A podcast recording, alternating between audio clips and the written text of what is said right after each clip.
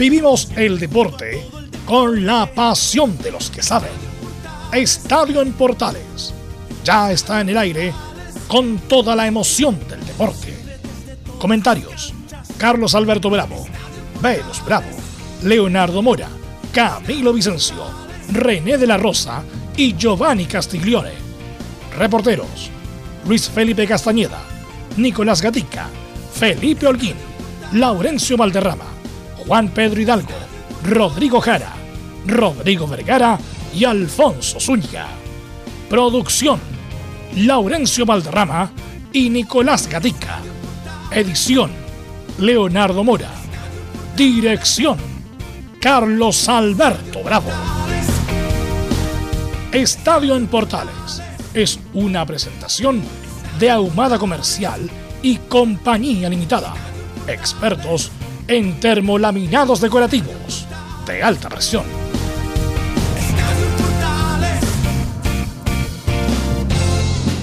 ¿Qué tal? Buenas tardes. ¿Cómo le va Estadio Portales en el aire? Día 22 de julio 2021. Universidad Católica no pudo, pese a la gran obstrucción del extenista Zanahoria Pérez. En los Juegos Olímpicos perdió Argentina, ganó Brasil y México volvió a Francia. Luis del Pino Mago ya está fuera de la U. Bueno, vamos a conversar esto y mucho más en la presente edición de Estadio en Portal. Vamos con la ronda de saludos. En primer lugar saludamos a Luis Felipe Castañeda. ¿Cómo estará el ambiente en la Católica, Luis Felipe? Buenas tardes. Muy buenas tardes, Carlos Alberto. Un saludo a toda la gente que nos escucha en Estadio Portales. No es el mejor de los ánimos en la Católica luego de quedar fuera de la Copa Libertadores frente a Palmeiras. Lo perdió 1-0 en Brasil. También lo había perdido por ese mismo marcador en San Carlos de Apoquindo. Tendremos declaraciones de un molesto Gustavo Poyet y también de la figura de la noche, el Zanahoria Pérez. Perfecto, muchas gracias. Vamos de inmediato con el informe de Colo Colo. Llegará Martínez, el eje delantero goleador boliviano a Colo Colo. Nicolás Gatica, usted nos va a contar en el día de hoy cómo le va. Buenas tardes. Buenas tardes a toda la audiencia de Estadio Portales. Claro, es el nombre que dicen que quiere Gustavo Quinteros para reforzar el ataque, para reemplazar al Nico Blandi. Vamos a ver, también hay otras eh, opciones como Pacerini, como otros jugadores por ahí que pueda aparecer. Y por algunas salidas que todavía podrían darse. Por ejemplo, en Wander podrían irse Gaete y el Leo Valencia. Perfecto. Vamos con Felipe Holguín. La U ya se prepara para enfrentar el domingo a Curicó Unido. Felipe, ¿cómo estás? Un agrado. Buenas tardes. Muy buenas tardes, Carlos Alberto. Gusto en saludarlo a usted y a todos los oyentes de Estadio Portales que nos escuchan en estos momentos. Claro, en la Universidad de Chile hoy día habló, fue el turno del Bati Larribey, el goleador difuste que tiene el cuadro azul. Habló, por supuesto, de la inminente partida de Luis Enrique del Pinomago al fútbol argentino y también su continuidad, entre otras cosas. Esto y más en Estadio Portales. Ok, saludamos ahora con mucho grado, como siempre a don Laurencio Valderrama que nos va a contar de todo lo que está pasando los equipos de Colonia. Laurencio, buenas tardes. Buenas tardes, don Carlos Alberto, para usted y para todos quienes nos escuchan en Estadio Portales, edición central. En esta ocasión nos enfocaremos en la Unión Española que visitará este viernes a Everton de Viña del Mar en el inicio de la fecha 12 del Campeonato Nacional. Y tendremos las declaraciones de César Bravo, el técnico de la Unión, que se refirió no solamente al partido ante Everton, sino al caso de Estefano eh, Mañasco y de Tomás Galdames. Estimas en Estadio Portales. Ok, muchas gracias. Y de inmediato vamos con nuestro estelar y saludamos a don Leonardo Isaac Mora. ¿Cómo estás, Leonardo? Buenas tardes. ¿Cómo le va, Carlos Alberto? Un gusto es eh, nuevamente conversar con usted y con todo el panel de Estadio Portales. Después de lo que pasó anoche con la Católica, pues ah, llama la atención, ah, insisto, este equipo es un, es un vaivén de resultados y, lamentablemente no tiene para para ellos porque podrían quizás sacudirse el polvo esperando, pero no, lamentablemente para ellos eh, vienen días todavía complejos porque en el horizonte, aunque falta todavía algunas fechas, pero se viene la U, entonces es complicada la situación que tiene la Católica. Ayer eh, pudimos estar en la transmisión y ver el partido y era extraño, de hecho eh, es bueno que se hable justamente del Zanahoria como el mejor jugador de la Católica en el partido, pero habla también mal de lo que tenía la Católica hacia adelante, el poco ataque, la poca explosión que tenía y que lo vamos a hablar después ya de los titulares para revisarlo de la Católica. Pero es preocupante la situación porque le puede costar la cabeza a Poyeta, a pesar de que la Católica, como lo hemos dicho otras veces, no acostumbran a sacar técnicos. Pero es bien extraña esa situación del técnico en esta pasada en la Católica, Carlos. Así es, Leonardo. Vamos a hablar en extenso del momento de Católica y lo futbolístico, porque ya hay rumores, se habla de Poyet, que no es del paladar de los dirigentes de la Católica. Don Camilo Vicencio, ¿cómo está usted? Buenas tardes, siempre es grato. Muy buenas tardes, Carlos, para usted y todos los eh, auditores de Estadio en Portales. Y para acá preocupado porque una vez más, eh, bueno, los equipos chilenos, por lo menos ahora se avanzó a octavos de final, pero se sabe que igual está complicado competir. Eh, Detallamos, bueno, vamos a revisar de que los equipos que están instalados en las instancias finales son de Brasil y de Argentina. Así que nuevamente ratifican el dominio en el continente. Así es, argentino y brasileño van a la otra etapa de la Copa Libertadores de América. Atención Chile, titulares que lee como siempre Nicolás Ignacio Gatica López. Claro, comenzamos con el fútbol chileno, en la donde Coquimbo Unidos, el único líder tras la derrota de Puerto Montt ante un Cobreloa que se está remontando. Y por supuesto lo más relevante, el primer triunfo luego de 13 años sin estar en esta categoría de Fernández Vial por 1-0 ante Deportes Temuco. Nos vamos a la Copa Libertadores River Plate de Pablo Díaz, que fue titular, será el único equipo argentino que avance a cuartos de final. Los que se arrasaron fueron los brasileños donde están Palmeiras, Sao Paulo, Mineiro y también se pueden sumar Fluminense e Inter de Porto Alegre. Y obviamente Flamengo de Mauricio Isla, quien fue titular y que goleó 4-1 a Defensa y Justicia. Además del resultado, lo más relevante fue que tras 496 días los hinchas volvieron a los estadios. Justamente fue en el estadio de Mané Garrincha de Brasil en el duelo entre brasileños y argentinos. Y justamente lo decía Camilo de los chilenos, un dato eh, interesante y, preocupante. En las últimas 10 ediciones de Libertadores, solo Colo Colo el 2018 y la U el 2012 avanzaron a cuartos de final. Ahora nos vamos a la Sudamericana del Bragantino de Brasil, donde está como ayudante técnico el Chester Maldonado eliminó a Independiente del Valle. Mientras Marcelo Díaz fue titular en derrota de Libertad de Paraguay ante Junior de Barranquilla, pero avanzó a cuartos por el gol de visita 4 a 3 en la ida. Ahora nos vamos al tenis donde claro lamentablemente eh, en, el, en el Challenger de Pérez Finlandia perdió eh, Nicolás Jarre ante el checo Giri Leka. Y relacionado con el tenis, pero los Juegos Olímpicos, ¿sabes? porque ya tiene su rival eh, Tomás Barrios, enfrentará al francés Jeremy Chardy. Mientras en el fútbol, sin duda, lo más destacado fue el partido entre Alemania y Brasil, donde los brasileños golearon por 4 a 2. También el duelo entre México, que recordemos, México es campeón olímpico en Londres 2012, y Francia. Y también, por supuesto, la derrota de Argentina sorpresiva frente a Australia. Esto y más en Estadio en Portales. Perfecto, muchas gracias, Nicolás Gatica, con los titulares para la presente edición. Bien, Leonardo, tenían que partir hablando de Católica y lo que pasó anoche justamente en esta derrota y que deja fuera el cuadro colegial. Antes de eso, vamos a saludar a don Giovanni Castiglione, que está también ah, acompañándolo hoy día en el panel. Porque como... permítame, dame ese Claro, privilegio por saludar, favor. por favor, por favor. Para mí es un privilegio. Don Giovanni Castiglione, ¿cómo le va? Buenas tardes. Muy buenas tardes, Carlos. El privilegio es mío. El privilegio es mío compartir día a día cuando se puede a través de, de la sintonía de la radio Portales. Así que eh, esperando, eh, esperando el tema que, que me gustó mucho, lo que comentó Leo eh, sobre Católica. Y me interesa mucho el tema que después también lo podemos tocar un poquito de, de Claudio, Claudio Maldonado, de Chester, Ujú. que está haciendo una campaña muy linda en, en- en- tanto en el Brasileirado como en la Sudamericana. Así que Sí. un equipo bien atractivo que yo creo que está pavimentando su camino para el día de mañana ser el DT de Colo Colo. Oiga, No ese tengo perro es de duda, la no tengo Católica de parece, porque ladra mucho su perro, es de la Católica parece, ¿no? Ay, acá sí, ya, eh, perfecto. Eh, disculpa, Carlos, que ya tengo la ventana abierta. Eh, la cierro inmediatamente. Eh, Pero Esto es radio, Giovanni, esto es radio, la Ojo. instantaneidad de la radio, Claro. insuperable. Ojo con, Claudio, ojo con el tema de Claudio Maldonado. Creo que tiene, está pavimentando y muy bien pavimentado el camino hacia Colo Colo a dirigir el primer equipo. No sé si a corto plazo, pero creo que va a llegar a Colo Colo el día de mañana.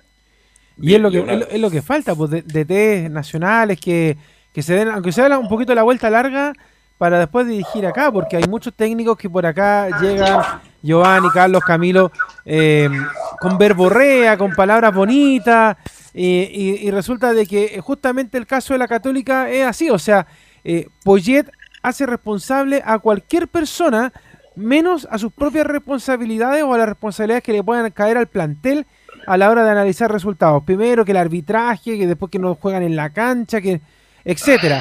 De hecho, anoche, eh, no sé si, si, fue vergonzoso, pero sí pu- puedo decir que fue curiosa la conferencia de prensa de- del técnico una vez eh, eliminada la Católica de la Copa Libertadores, porque como que dijo que se iba a poner el cassette para hablar, o sea, algo que Mm. nosotros normalmente sabemos que lo- los técnicos jugadores lo hacen, o sea, la- el, el típico discurso de siempre, las mismas palabras, los mismos gestos, pero él ahora lo anunció, o sea, dijo, me voy a poner el cassette para hablar de lo que fue este, este partido. Y en realidad, a mí lo que me llamaba la atención y que le indicaba mucho a Ricardo Jamasmía y en el comentario del partido, era de que con la facilidad que la Católica llegaba al medio campo, pero con la misma que le quitaban la pelota en esa zona del campo. O sea, la Católica le costó bastante llegar a la portería rival y eso me llamaba profundamente la atención. No tenía los jugadores como para poder armar ese sistema de juego que fuera mucho más ofensivo y también una de las bandas que la destacó Camilo Vicencio en donde pasaba otro de los jugadores brasileños que hacía lo que quería y que Raimundo Rebolledo ahí el Catuto tuvo que hacer muchas peripecias para poder contener esa zona y terminalmente fue derrotado en ese sentido la Católica por esa línea de juego y le marcan los tantos que eh, el tanto perdón que, hizo que la Católica finalmente quedara eliminada con el 2 a 0 global.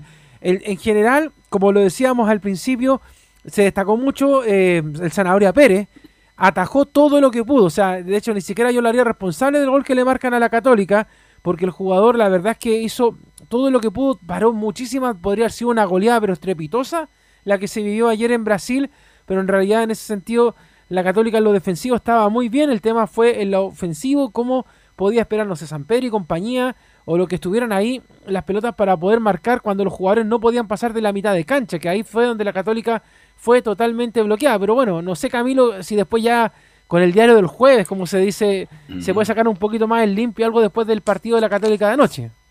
En realidad, los primeros 20 minutos de la, de la Universidad Católica, donde planteó ahí el partido para recuperar rápido en la zona del mediocampo. De hecho, se generó alguna, alguna ocasión. La más clara fue la de San Pedro con una chilena en esos minutos, pero, pero después ya de los 20 minutos eh, en adelante eh, tomó el control Palmeiras y ahí fue cuando se generó por lo menos cuatro ocasiones en el primer tiempo. Y después la segunda parte también, porque lo decíamos en la transmisión eh, del partido, eh, Palmeiras no es un equipo que haya salido, que, tenga eh, salga a presionar en los 45 minutos, sino que tiene, tiene momentos, pero en eso se crea varias oportunidades y que transforma en figura a Sebastián Pérez. No sé, Giovanni Castillo, ¿tuviste la, suerte de ver el partido? Cuéntame. vi un poco el partido, lo, vi, soy sincero, lo vi, pero lo vi trabajando, trabajando paralelamente. Pero partamos por la base, hace dos semanas en Católica ya venían cuestionando a Poyet previo a esta fase de Copa Libertadores, diciendo que si no pasaba la fase, que si no le ganaba Colo Colo, estaba fuera. O sea, Católica lo, el agua no está muy, muy calmada, se podría decir. Y lo otro, una pregunta que hago al, panel, se lo hago a todos. ¿Católica se reforzó para pelear la Copa Libertadores? Creo que no. La Copa Libertadores quedó demostrado, tiene el mismo equipo que quedó eliminado frente a Vélez del año pasado prácticamente los mismos jugadores, saquemos al arquero, y Zanoria Pérez tuvo una muy buena actuación ayer, pero creo que no nos hemos potenciado para pelear la Copa Libertadores. Creo que tampoco estamos potenciados para ser campeones de la Sudamericana en este momento en un equipo chileno y está demostrado lo que sucede viendo, viendo esto. Y con respecto a lo que dice Camilo del partido de ayer, los 20 primeros minutos, no conozco un equipo brasileño que de local, los primeros 20 minutos partiendo por la selección, no te regalen el partido y te hagan salir del fondo para que después te ataquen y te hagan daño el daño que hacen ellos, son los campeones de América. Entonces creo que por ahí rival, ¿Sabes lo que pasa? Te dejan jugar, te sacan del fondo y te atacan por las bandas, que son las canchas muy grandes, y obviamente tienen mm. los laterales más fuertes del mundo, creo yo, a nivel sudamericano, a nivel mundial. Y son equipos que te hacen salir. Nos pasó con la selección en el Mundial cuando los primeros 15, 20 minutos, me acuerdo con Zamorano y Salas, pensamos que íbamos a ganar todo. Y después no, no, no, no nos da. Lamentablemente en esta situación Católica creo no se potencia para, para pelear en la Copa Libertadores. Se potencia para tratar de pasar la fase de grupo solamente por el tema económico, pero hay que parar con eso. Hay que contratar bien, hay que buscar. Sabemos que el poder económico de Brasil es inigualable, inigualable en Chile, es inigualable. Entonces es difícil la tarea, pero creo que se puede, pero para eso hay que creer en los proyectos, creo que estar cambiando de entrenador día, semana por medio en los equipos, creo que es un daño muy grande que se hace para el plantel, sobre todo para el equipo, y sobre todo la credibilidad del hincha que al final no sabe qué es lo que sucede con su equipo y ve que no se potencia para una Copa Libertadores, seamos sinceros. Católica juega bien, a nivel chileno juega bien, Sudamericana el año pasado teníamos fe que podía llegar más arriba, pero no se potencia para pelear una Copa Libertadores. Creo que se potenció para tratar de pasar la fase de grupos nomás. Y quedó demostrado en la cancha y le tocó a mi equipo que fue el campeón de América actual, que este año lo va a pelear, entonces estamos peldaños mucho más abajo, creo que pisos más abajo que el fútbol brasileño en este momento, tanto económicamente como futbolísticamente. A mí lo que me llama la atención de todo esto también, Giovanni, es que, y, bueno, no es que uno sea general después de la batalla, pero hubo unas declaraciones hace varias semanas ya, eh, que no sé si se acuerda Camilo, que incluso un jugador en conferencia de prensa en la Católica dijo que por qué los criticaban tanto si eran un muy buen plantel, que eran los mejores, que no se les olviden que somos los tricampeones de, del fútbol chileno. Y oye, pero a ver, una cosa es que tengas una muy buena racha, pero la otra es sacar esa palabra, sacar la palabra racha y hablar de que tu equipo es bueno siempre, en una constante. Entonces tú no puedes hablar de racha, más allá de que tengas tres copas. Eso no, no eh, en lo global no, no, no debería ser una racha. Debería ser un buen sistema de juego, una muy buena táctica, una muy buena reacción cuando tú ves que tu equipo le van ganando. Eh, lo que decía hace un rato yo, o sea, si te bloquean el medio campo, ¿cómo destrabar eso? ¿Cómo hacer que la, a lo mejor la Católica juega el pelotazo largo? ¿Cómo, ¿Cómo hacer que jueguen en espacios más reducidos, en espacios más largos? Eso es decir que son el tricampeón del fútbol chino, porque, a ver, me van a perdonar los hinchas cruzados, a lo mejor me van a querer linchar, pero el fútbol chileno en general es muy malo. Es malísimo. O sea, si se están dando vueltas siempre los mismos. Y a lo más un invitado de honor, que, ahora es la calera, puede ser palestino, puede ser la Unión, y hasta ahí. Y el Audax ahora que quizás a lo mejor tiene un, buen pie con O'Higgins.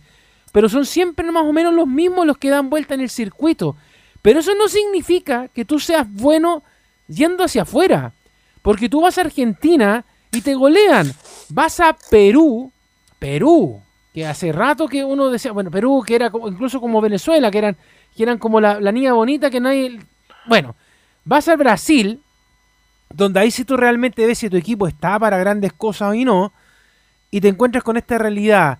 Con el fútbol colombiano, que también de a poco ha ido también levantando la caña de su buen nivel de juego. A lo mejor no sacan muchos jugadores a Europa, pero tampoco le interesa a ellos. Si lo que les interesa es competir ahora en los torneos vas a Ecuador, que de hecho ahora un equipo de, Ecuador está dentro de los que están avanzando en la Copa Libertadores de América.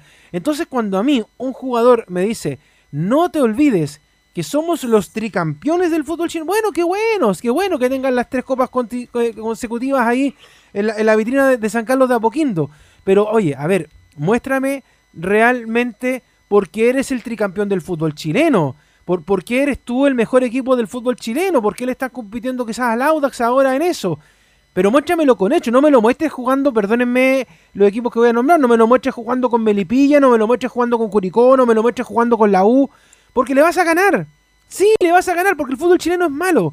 Pero muéstramelo jugando afuera, muéstramelo avanzando, no rezando tres Padres Noche y una Ave María para seguir avanzando de una fase a otra, porque anoche Camilo también lo decía en el comentario, y es, sensato decir, sí, que bueno, la Católica hace mucho tiempo que no avanzaba esta instancia de Copa Libertadores y los equipos chilenos tampoco, porque hola, hola, permiso, somos equipos chilenos y al primer partido incluso de la primera fase, que ahora ya, no existe la Libertadores, sino la primera fase, ya lo estaban mandando para la casa. Ok, avanzó un poquito más, pero tampoco se trata de ser un equipo de racha, se trata de ser un equipo de táctica. Y a Poyet eso le molesta cuando se lo preguntan, porque le, dicen, oiga, usted le da con jugar con esta misma línea ofensiva, ¿por qué no la cambia? ¿Por qué no retrasa más a los jugadores para alimentar bien a San Pedro? No, se enoja. ¿Por qué no deja en una línea de tres en el fondo para seguir poblando un poco más el campo? Se enoja. Entonces, y además en los cambios cuando ya no sirven de nada, o sea, anoche lo veíamos y Camilo se terminaba riendo cuando Poyet recién, recién tomó la iniciativa de poner un jugador un poco más ofensivo en el campo de la Católica, sabiendo y perdiendo 70 minutos del partido, Camilo. Entonces, esas son las cosas que a mí yo, la verdad, puede sonar como un editorial, pero si a mí un jugador de la Católica me quiere recordar, como periodista, como hincha del fútbol, que son el tricampeón del fútbol chileno, bueno, muéstramelo afuera. Si acá puedes, puedes volver a salir campeón a fin de año, que de hecho es la obligación de la Católica ahora, ya que no ganó nada en la Copa Chile, en la Copa Libertadores, Ahora tiene la posibilidad de poder mostrarlo a final de año, pero ¿de qué le sirve? Como premio de consuelo, o sea, puede sacar 4, 5, 6 copas en el torneo local y puede seguir dando la hora hacia afuera, y perdón que sea duro, pero es que hay que darle un poquito más de exigencia, o sea, si la Católica está pasando por un buen momento futbolístico acá, económico, se puede hacer un poquito más de esfuerzo, yo creo, muchachos, en traer a alguien, como decía Giovanni, eh, para poder pelear la Copa Libertadores, para llegar a una semifinal, aunque sea. Yo recién ahí me Te escuché con mucha atención, Leonardo, te escuché con mucha atención. Tienes varias cosas. Yo creo que el fútbol chileno no es tan malo. No es tan malo como algunos dicen. Es cuestión de la liga ecuatoriana, la liga uruguaya, paraguaya, venezolana, eh, Castillo Ya hay partidos horribles. Pero es verdad también que en Chile hay tres, cuatro equipos. Si es toda la vida. La U, Colo Colo Católica y dos sorpresas que puedan aparecer. Ahora, para ganar la Copa Libertadores de América, y esto que vaya, por favor, que se entienda, hay que tener recursos. Y Católica, bien lo dijo usted, Giovanni Castiglione, no invirtió un solo recurso para tener una mejor actuación. Estoy de acuerdo con Leonardo cuando dice, claro, la Católica gana tres títulos consecutivos, pero tiene que demostrar mucho más allá de lo octavo, ¿no cierto? Que es un equipo que está para competir. Entonces, de verdad que Católica en este instante se quedó sin la Copa Chile, se quedó sin la Copa Libertadores de América y se queda con un técnico que del primer momento lo comentamos con Camilo Vicencio Santelice, este técnico no es para la Católica porque no tiene el paladar de la Católica, es un técnico que ha dirigido en Europa, pero equipo de segunda y tercera categoría. En países más chicos ha tenido relativo éxito. Es un técnico que no da en el paladar de los hinchas de la Católica. Y otra cosa más, no sé si estarán de acuerdo o no, pero resulta que los años pasan en el fútbol y hay dos jugadores que ya no están en su gran momento. Agüet fue fundamental en Católica a nivel local e internacional. No está ni siquiera jugando porque está lesionado. Los años no pasan en vano. Fue en salida, es un lateral derecho, rápido todavía, pero ya no está en un gran momento competitivo. Entonces hay una serie de factores que involucran todo esto. La pregunta del millón. Los dirigentes católicos que son muy serios, porque si hay un club serio en Chile se llama Universidad Católica. Es un club serio, responsable tendrá, perdone la expresión tan vulgar, le pregunto al panel de inmediato y a usted, Giovanni Castiglione, ¿tendrá la fuerza, tendrá la valentía de terminar con Poyet?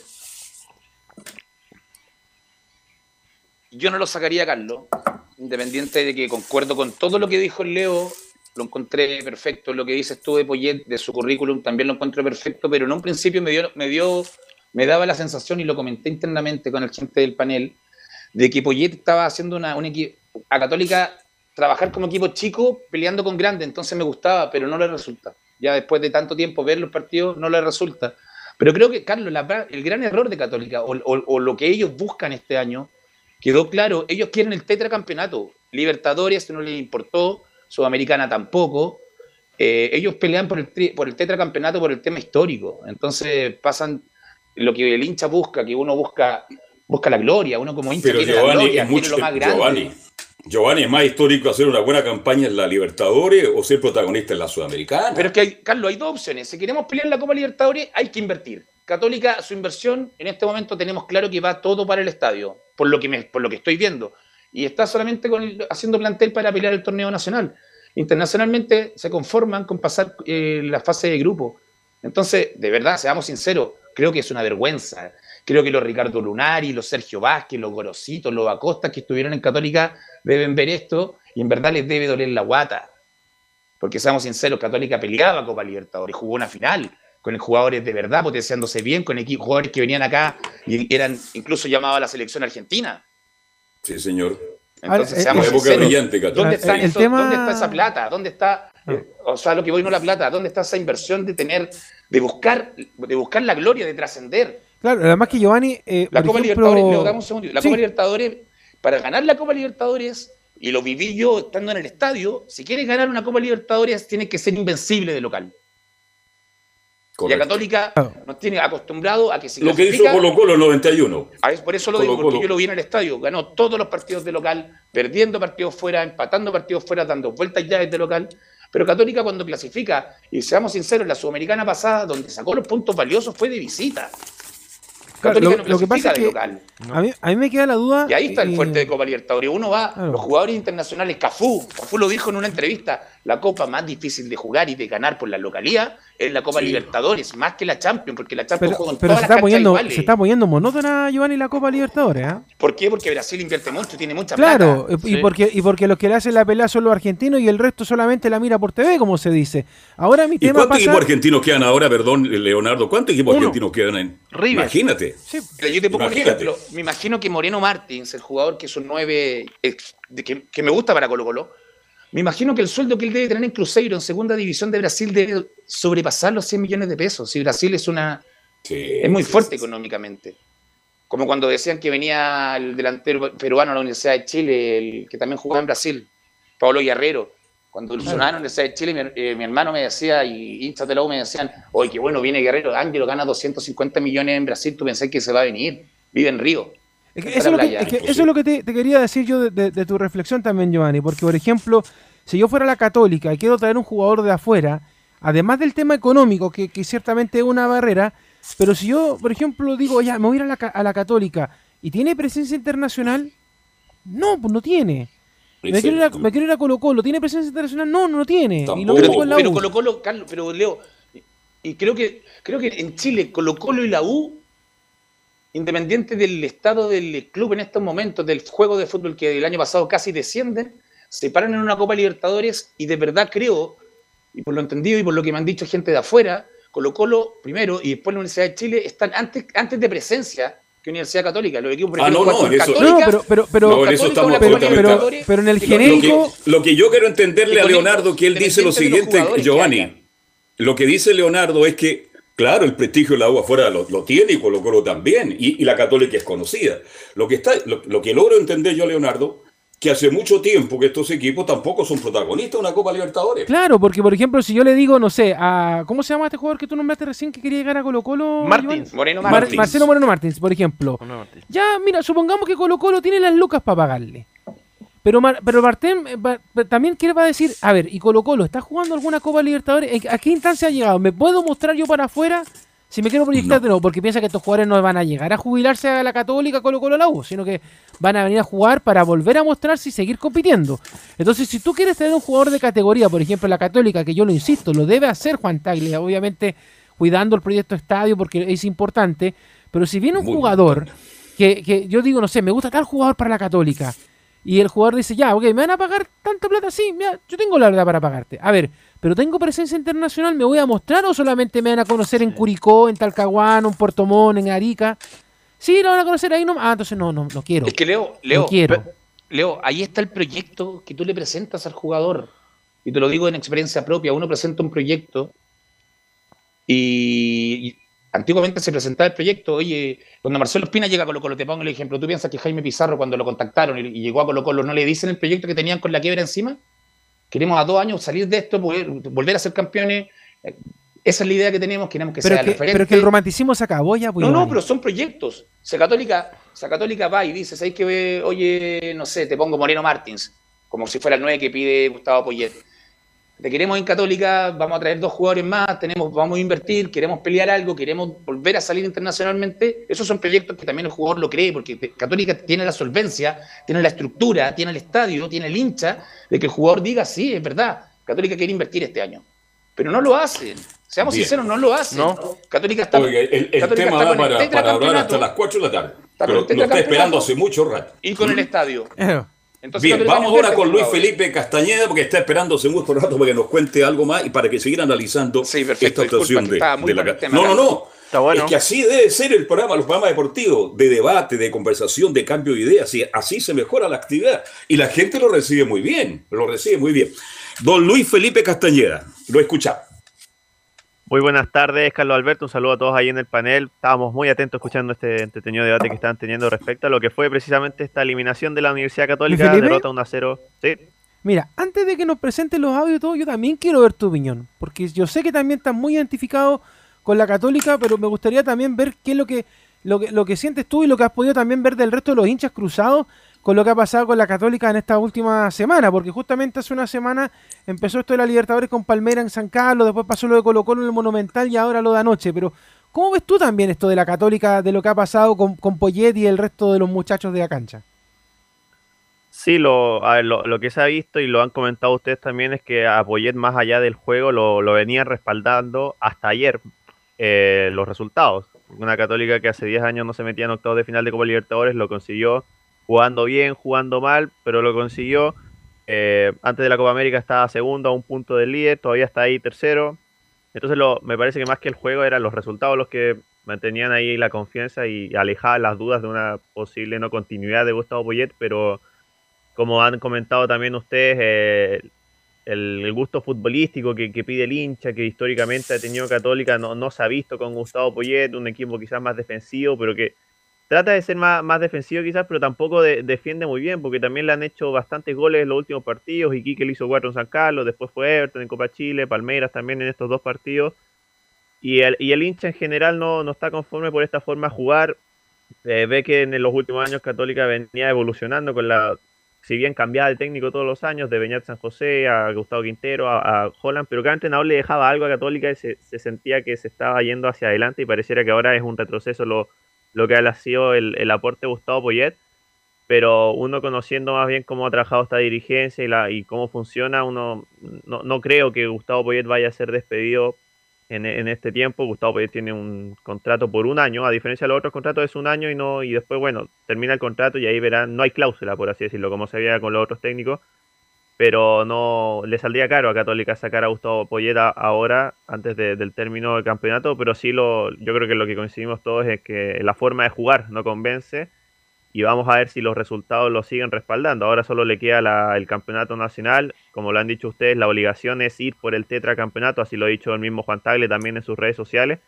Así que será, será el último resultado que puede respaldar a Gustavo Poyet el ir por un, por un nuevo campeonato en Católica, ya que no tiene ninguna otra copa, como la Copa Chile, que en su momento él mismo decía que no, la, no le molestaba un poco, no, no estaba en sus planes. Bueno, se la sacó de encima, quedando eliminado. Ahora tampoco tiene la Copa Libertadores, así que está toda la suerte echada, como se dice, para, para, ir por un nuevo campeonato acá en el fútbol chileno. Bien. Bueno, ese es el momento, sí. Los resultados lo avalan, pero las cuentas de ahorro se terminan a veces. Entonces, yo creo que se le está terminando la cuenta de ahorro.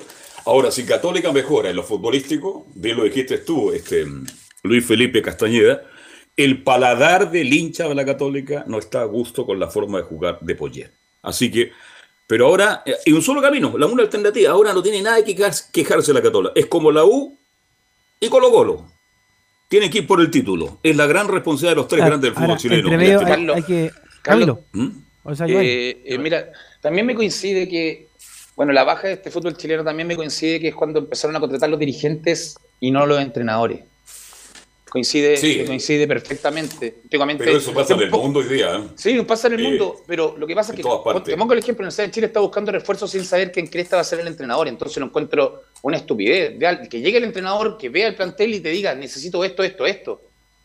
Pues te pongo el ejemplo lo de Moreno Martins en Colo Colo, yo lo valo y, y digo, lo está pidiendo Quintero. Y Colo Colo le, crea, le está creyendo a Quintero, porque ha, levantado el equipo, entonces lo pide Quintero y se lo van a traer lo más seguro. Y van a invertir fuerte. Recordemos que se desprendieron de Blandi. Entonces, y por tema económico, hay plata en Chile. Veamos los sueldos que hay en los equipos, veamos el sueldo que tenía Blandi, lo que pagamos hace dos años por el Mago Valdivia, lo que se pagaba por Bosellur, lo que se pagaba. Hay plata. El tema es que la plata está siendo muy mal invertida y están trayendo jugadores traídos por, por dirigentes con representantes y no están, no están armando los equipos para pelear un torneo de verdad internacionalmente. Los entrenadores que son los que mandan a los equipos, que son los que hacen los, parar el equipo el fin de semana. Entonces, si no arman el Giovanni. plantel como quieren, imposible que vayamos afuera a luchar algo. Te voy a hacer una pregunta. Yo soy el presidente del club JJJK. Giovanni Castiglione, ¿cómo le va? Buenas tardes, bienvenido. Asiento, por favor. Café, bebida, en fin. Estoy interesado en que usted sea el técnico de mi equipo. ¿Cuál es el proyecto? Esto es, lo, esto es lo que tengo. Este es mi proyecto. Estos son los jugadores que tengo y no tengo más. ¿De quién es la responsabilidad? ¿Del técnico o del dirigente que ofrece? No, ahí el, ahí el técnico si toma, si toma Claro. el grupo no lo toma. El técnico Pero dice, seamos- no, con este plantel yo no, no me alcanza, con este plantel me alcanza para llegar aquí. Para Carlos, mí no es conveniente y muchas gracias. El plantel, con lo que tengo, el plantel está perfecto, pero necesito tres incorporaciones. Pero tres incorporaciones de nombre. Que Y ahí te digo yo, Giovanni Castiglione, por lo que te quiero y por lo yo sé que trabajas muy bien, pero no tengo presupuesto para tres jugadores más. Carlos, Ahí el Carlos, ¿sabes técnico qué? tendría que dar un paso Y- al costado y decir muchas gracias, conversemos más adelante. No, no, a- conversamos más adelante porque en verdad no quiero ir a dar, quiero ir a, quiero ir a trascender. y Económicamente, seamos sinceros, estos jugadores económicamente está la gran mayoría bien. O sea, ellos ya no quisieron trascender en el fútbol, ahora están, como lo dijimos el otro día, velan por otras cosas, por el Twitter, por el peinado, por la zapatilla, por esto. No, no, no se meten en la cancha, no sienten los colores del equipo dentro. Eso es lo que siento yo como exjugador, Carlos. Y lo, lo conversé con Velus también, en- lo mismo en cadete. En cadete uno sentía la camiseta y quería matar por la camiseta. Sí, no, no, yo me acuerdo la sub-12 católica Colo Colo, Colo El Colo, la profe te de sacaba, Mira. sacaba quedando 10 minutos y uno salía llorando. que ¿Por qué me sacó el profe? Quería seguir corriendo. Entonces, las cosas no son así. Yo, mira, a ver, lo que me, me- me gustaba de la Católica era que tenía muy buenos jugadores para poder apoyar, en este caso San Pedri, que es el jugador que necesita siempre las pelotas, pero ahora no los tiene. No sé si, bueno, el Chapa también ya eh, tiene su cansancio, también la exigencia física se le va pasando la cuenta y así con otros jugadores, pero hay otros jugadores que uno se agarra la cabeza, Camilo. También se lo pregunta a Luis Felipe, como por ejemplo el caso de Parot. Entonces, hay que, co- como se dice en la, en la calle, hay que pegarse la cachada. O sea, cuando hay jugadores que no funcionan, no funcionan. O sea, y por más que uno insista de que al colocarlo en el campo de juego van a mejorar, no mejoran, pues Camilo. Sí, no, el caso de Parot ya viene hace tiempo con, con partidos, eh, no, no viene jugando bien hace tiempo, pero lo que iba a decir también respecto a lo de, de trascender, también puede haber pasado por ahí cuando Holland se fue de la Católica, que él ya quería un proyecto también a nivel internacional, también puede ser, y, po- y por eso motivó su Me está dando la respuesta, po, mi estimado Camilo, lo que yo le preguntaba al técnico nacional. Holland dijo, no, yo hice una buena labor en Chile con Católica, pero necesito más para seguir avanzando. No puedo seguir en Católica con estas condiciones. Carlos, está lógico, a Juan le tienen que haber cerrado las puertas económicamente, diciendo el tema de refuerzo de lo que él buscaba, Claro, porque hizo buena evidente. campaña. No, Si Tagle disculpe, está más preocupado de su jockey y del estadio. ¿ah? profe, profe, discúlpeme un poquito, en este momento no hay inversión porque se va todo al estadio. Entonces, ok, Mm. me voy de acá, la hice. Y Holland, te aseguro que tiene las puertas abiertas en Católica el día de mañana. Absolutamente, porque dejó muy gratos recuerdos. Bueno, ahora sí y- y muy buen fútbol en cancha. Además, eso, gran fútbol mostraba Católica. Ahora sí escuchemos a Luis Felipe Castañeda. di. Sí, muchachos, eh, pasemos a escuchar las reacciones que dejó la derrota de Católica el día de ayer en Sao Paulo frente al Palmeiras por 1 a 0. Escuchemos primero la de la figura de la noche por el lado Católica, Sebastián Pérez, quien aseguró que a Católica solo le faltó hacer un gol. El gol, el gol, eh, eh, obviamente fue un resultado eh, el menor como se dio la, circunstancia del partido. Ellos también tuvieron chance, eh, nosotros igual, pero nos faltó el gol. Eso que nos está costando hace varios partidos, pero obviamente ante un gran rival, el actual campeón de esta competición. Entonces hay que sacar cuenta eh, positiva de que el domingo encaramos el, el torneo local y tenemos que ganar sí o sí. Ahí las declaraciones, muchachos, de Sebastián Pérez, que había dejado dudas en algunos partidos de Copa Chile, se fue Matías Dituro, tuvo que tomar la gran responsabilidad de jugar y me parece que ayer cumplió bastante bien, eh, atajando, si no fuera por Sebastián Pérez, quizás Palmeiras podría haber incluso goleado el partido frente a la Católica. Mira, yo siempre le he tenido fe al, a- al Zanahoria Pérez. Tengo, yo siempre pongo testigo, Camilo Vicencio. ¿Usted se acuerda, Camilo, no? Sí, en Palestino. Yo siempre le tuve fe. Yo conozco al representante, al quién era el representante del Zanahoria Pérez, que es este, el niño Neira, el juvenil jugador. El Pato Neira. de Palestina, el Pato Neira, que prácticamente vive a la vuelta de mi casa. Y siempre hablé de, de este muchacho, que es villamarino, ¿ah? y que fue tenista. Él fue campeón nacional en las categorías sub-15, sub-17, buscó el apoyo económico, tuvo una parte porque él quería ser tenista. Y por ahí dijo, yo podría haber alcanzado a Fernando González, imagínense, hasta que un día se dio cuenta que los recursos para ser tenista son mucho más allá de lo que uno se imagina. Dio un paso al costado. ¿Y quién es el causante de todo esto? No sé si tú te acuerdas del Chicho García. ¿Te acuerdas del Chicho García o no? Volante de Cobreloa en la selección chilena de Wanderers, de Everton, un jugador Ah, sí, extraordinario. Él, Sí, sí, tengo la noción. acuerdas de- sí, un mediocampista. exacto. Perfecto. Gran Sí. jugador, un saludo para Chicho García, se nos están escuchando en la quinta región.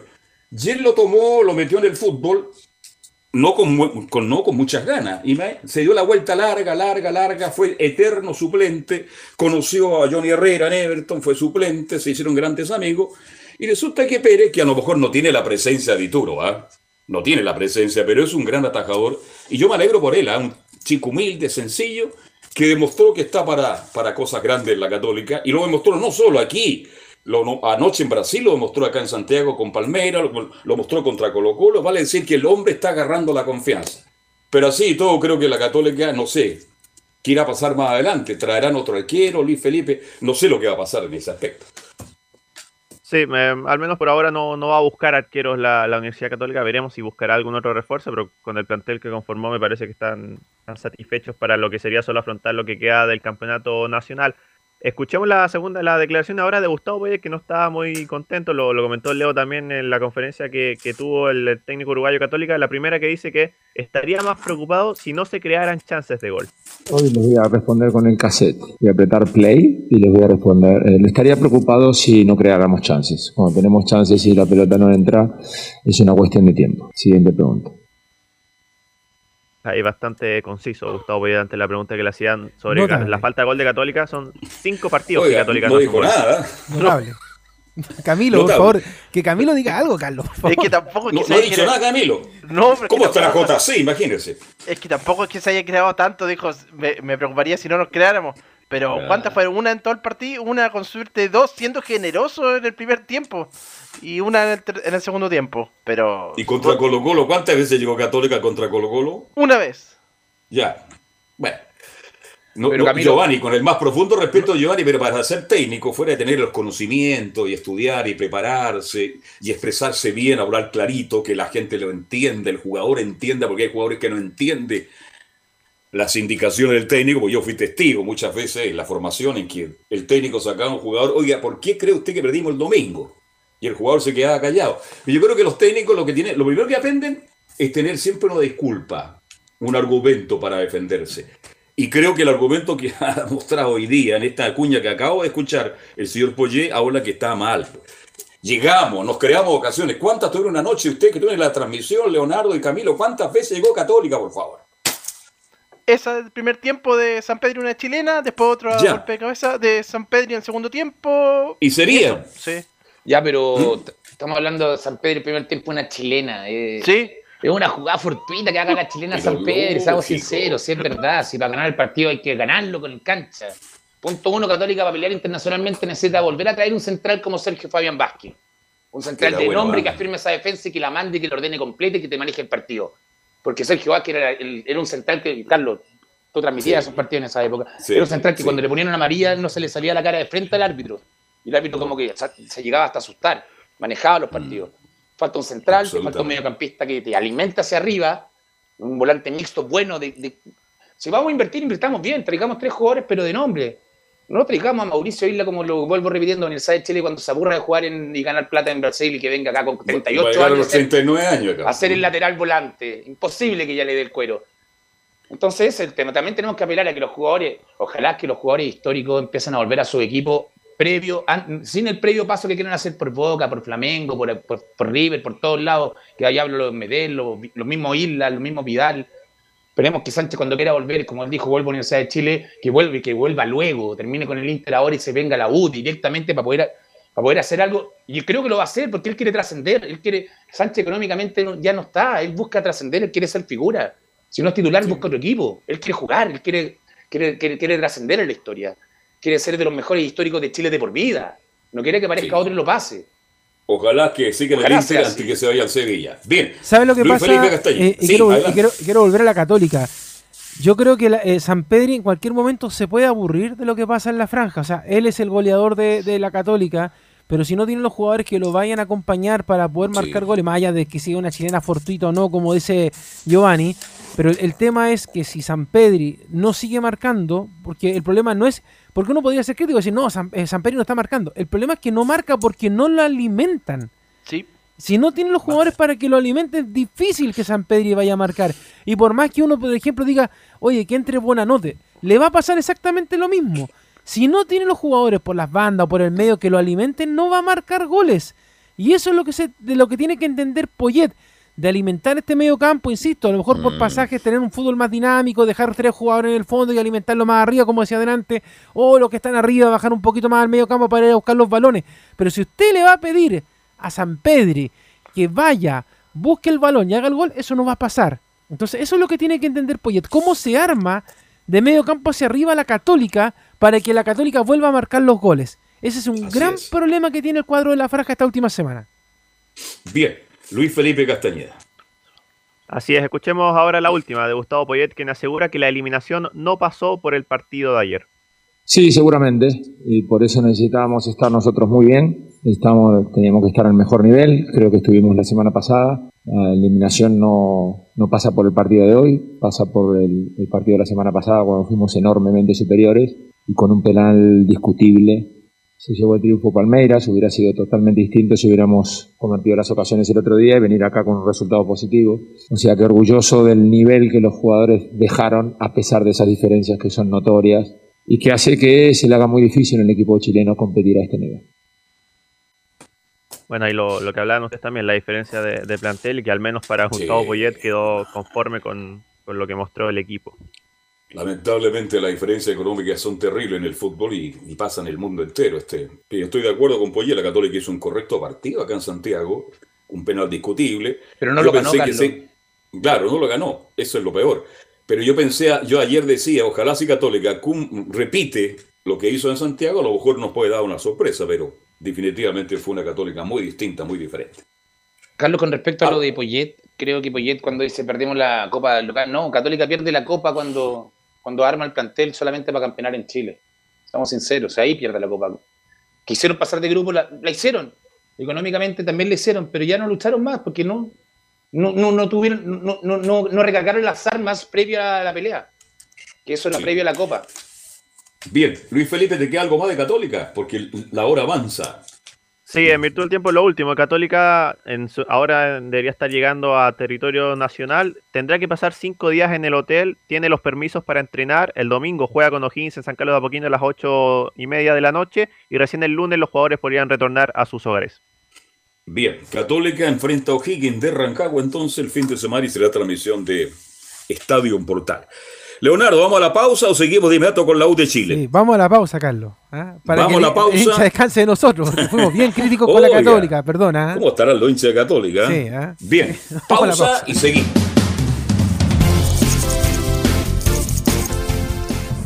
Radio Portales le indica la hora. Las 2 de la tarde, 17 minutos. ¿Quieres tener lo mejor y sin pagar de más? Las mejores series de televisión, los mejores eventos deportivos, equipo transportable, películas y series 24/7. Transforma tu TV a Smart TV. Llama al 973-718989. Twitter arroba panchops. Visita www.radiosport.cl, el sitio web de la Deportiva de Chile. Programas, noticias, entrevistas y reportajes, podcast, radio online y mucho más. Todo lo que pasa en todos los deportes lo encuentras en www.radiosport.cl. La Deportiva de Chile en Internet. Porque lo bueno puede ser aún mejor. Prepárate a conocer la evolución de la Primera de Chile. Bienvenido a Portales Digital. Ingresa ya a www.radioportales.cl y descubre nuestra señal en vivo en audio y video, además del tradicional 1180m. Mantente al día con las últimas informaciones de Chile y el mundo e interactúa con nosotros a través de nuestras redes sociales en Facebook, Twitter e Instagram. Recuerda www.radioportales.cl La nueva multiplataforma de la Primera de Chile ahora es aún mejor. Termolaminados de León, tecnología alemana de última generación. Casa Matriz, Avenida La Serena, 776 Recoleta. Foro 22 622 56 76. Termolaminados de León. Desde todo Chile. Desde todo Chile. Y para todo Chile. Y para todo Chile. Portales Digital está en todas partes. www.radioportales.cl Entre Marco Grande y Marco Chico, media vuelta y vuelta completa. Escuchas Estadio en Portales en su edición central. La primera de Chile, uniendo al país de norte a sur.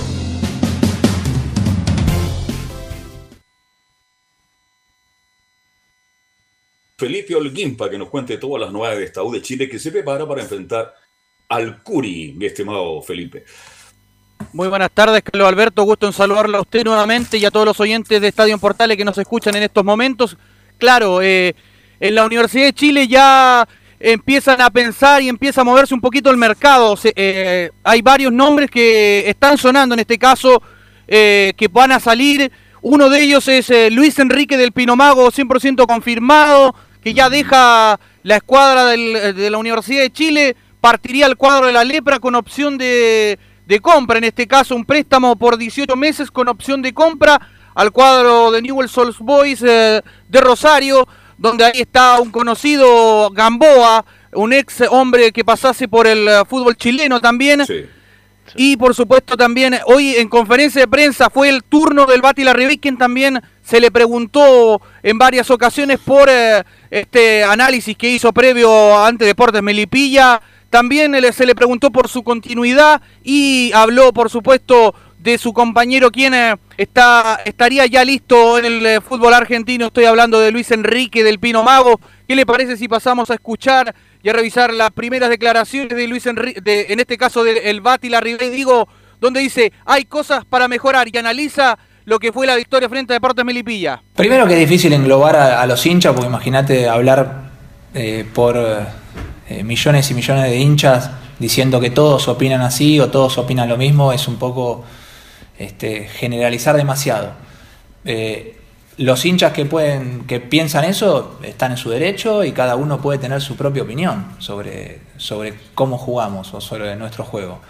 Eh, lo que pienso yo es que hay eh, cosas por mejorar, creo que el margen de mejora es amplio todavía, pero creo que hicimos un buen partido. Eh, ellos, más allá de esas dos jugadas en el, en el travesaño que fueron muy claras, evidentemente, no, no generaron peligro en, ningún momento. En el primer tiempo prácticamente no patearon el arco. Felipe, ¿qué, supuestamente decían los hinchas que, decía eh, Larry Day, que no, no todos decían lo mismo? Claro, se lo cuestionaban en este caso por lo que sabemos todos, por el mal momento que pasaba la U, de que no hubo un momento que no, no entraban los goles, que todos lo, lo vivimos ese, ¿se acuerda cuando fuimos al partido contra Arturo Fernández Vial, que la 1 jugó bien, después el partido ante San Luis, que también el que se jugó en Rancagua, porque el que se jugó en San Luis fue diferente, a esos cuestionamientos hablaba él, referiéndose a, lo que los hinchas, eh, algunos no lo van a entender, que lo criticaban mucho, a eso se refería.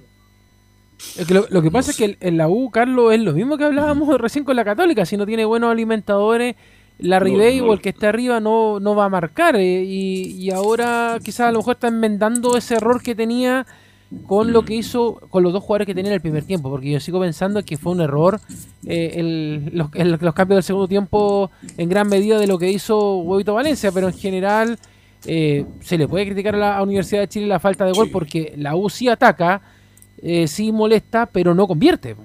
No convierte. Ahora quiero hacer una te quiero hacer una pregunta, Giovanni Castiglione, tú como técnico. Este, mira, esto de la U ya son dos largos años que la U anda mal. Este, yo creo que individualmente la U, no sé cuál es tu opinión, tiene muy buenos jugadores, individualmente. Pero este grupo colectivamente no funciona, Giovanni Castiglione. ¿Por qué este grupo colectivamente no funciona? Porque ha pasado en otros equipos. Porque yo quiero buscar una explicación, una respuesta a todo lo que está viendo la U individualmente son buenos jugadores, pero colectivamente este grupo de jugadores no, no, no funciona. El Carlos, coincido contigo.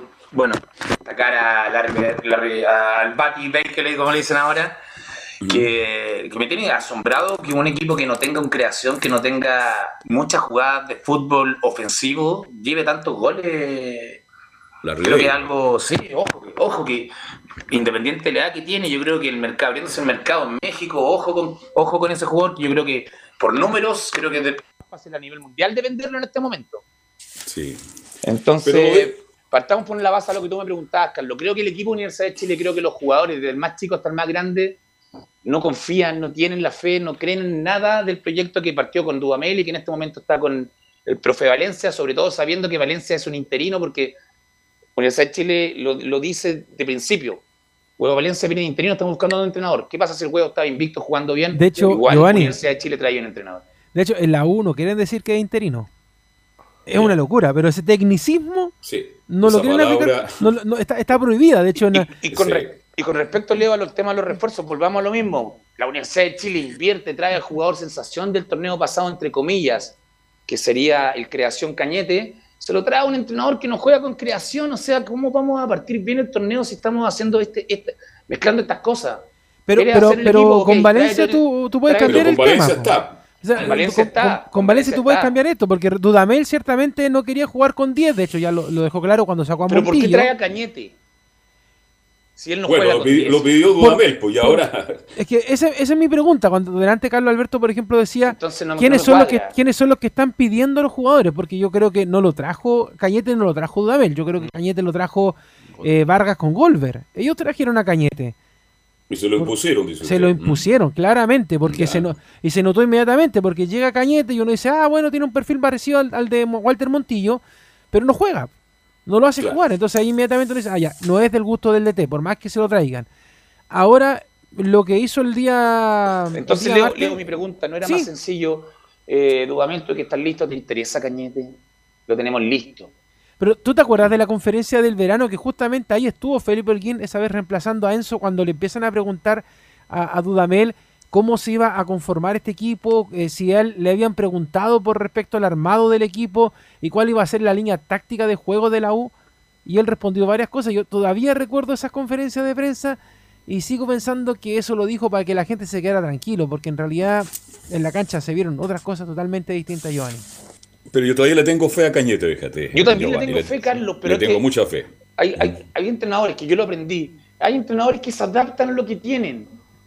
Se adaptan. Ya, yo tengo el Sí. estilo así, pero no tengo los jugadores, no tengo el creación, no tengo esto. Busquemos alguna alternativa porque en este momento está cerrado el libro pase, porque en este momento tengo que rendir el fin de semana, tengo hinchas que, que tengo que demostrarle que estamos haciendo lo mejor posible para poder darle la alegría que ellos se merecen, porque el hincha de la Universidad de Chile se merece alegría. Sí. Seamos sinceros, porque han estado en las malas, en las muy malas, y siguen estando ahí. Entonces se merecen alegría y creo que un poquito de respeto, sobre todo por parte de la dirigencia y del entrenador. Entonces creo Felipe. que hay que conformarlo de la mejor manera, el tema de las contrataciones y trabajando con el cuerpo técnico, que es el que te va a hacer el trabajo de toda la semana y llegando a fin de semana. A eso voy. Felipe. Claro, y también lo otro que se habla mucho de la continuidad, hay varios jugadores entre ellos, está el tuto de Polo, Osvaldo González, que terminan contrato a fines de diciembre. De hecho, eh, Joaquín Larribey se le preguntó también por esta continuidad, si va a seguir en la Universidad de Chile. Escuchemos la segunda declaración del Bati Larribey, dice, agradecido de vestir esta camiseta. No, no, pues esa, parte se la dejo a mi representante que está, eh, yo creo que empezando ese diálogo, eh, pero, pero yo me enfoco más en, en jugar. Evidentemente todavía hay tiempo por delante, eh, pero uno también, como, como te dije, a diferencia de Walter, eh, mi idea es seguir jugando. Ojalá que sea acá y la prioridad siempre va a ser la U, porque mi familia está feliz acá, yo estoy súper cómodo y, como te dije anteriormente, me siento valorado desde todo punto de vista. Ojalá que sea acá y si no será acá, este, agradecido toda la vida la oportunidad que me dieron de vestir esta camiseta y, y seguiré, mi, seguiré mi camino porque, ya te digo, me parece que mm, siento y que, puedo seguir aportando desde, el- punto de vista del juego. Tengo ganas de, de entrenar también, de ser director técnico, ya me falta nada para, para tener esa posibilidad, eh, es decir, para recibirme, pero todavía siento que puedo seguir jugando, disfruto los entrenamientos, disfruto los partidos,